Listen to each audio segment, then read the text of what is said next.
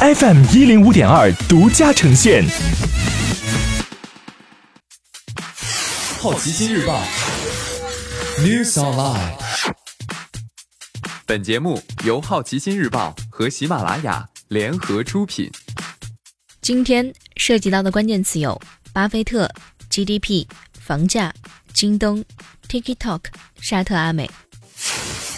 首先关注到的是大公司头条。巴菲特又卖了两亿美元苹果股票。巴菲特的投资公司伯克希尔哈撒韦在三季度减持七十五万股苹果股票，以今天的股价算，接近两亿美元。两亿美元只是巴菲特手中苹果股票的百分之零点三，但现在外界并不知道是不是只卖了这么多，因为这个数据来自伯克希尔哈撒韦上周四提交的十三 F 报表，截止到九月三十号，巴菲特二零一六年年初才开始买入苹苹果，此前基本不碰科技股。很快，苹果就变成巴菲特近年的第一大投资。伯克希尔哈撒韦目前已经持有价值超过六百五十亿美元的苹果股票。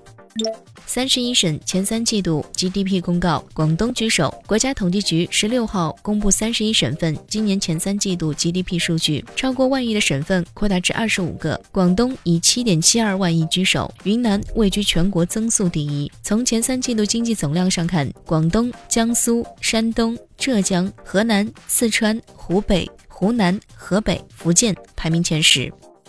十月，七十个城市房价涨幅回落。国家统计局十五号公布的数据显示，十月份七十个大中城市商品住宅销售价格涨幅稳中有落，三十一个二线城市新建商品住宅和二手住宅销售价格环比分别上涨了百分之零点五和百分之零点一，涨幅比上月均回落零点一个百分点。三十五个三线城市新建商品住宅和二手住房销售价格环比分别上涨百分之零点六和百分之零点五，涨幅比上个月均回落零点二个百分点。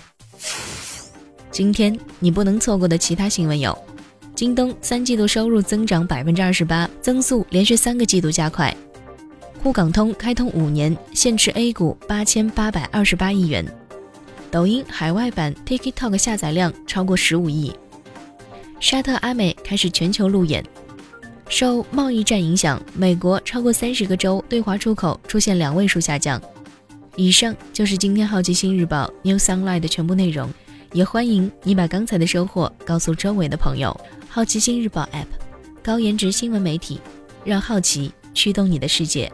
我是施展，下次见。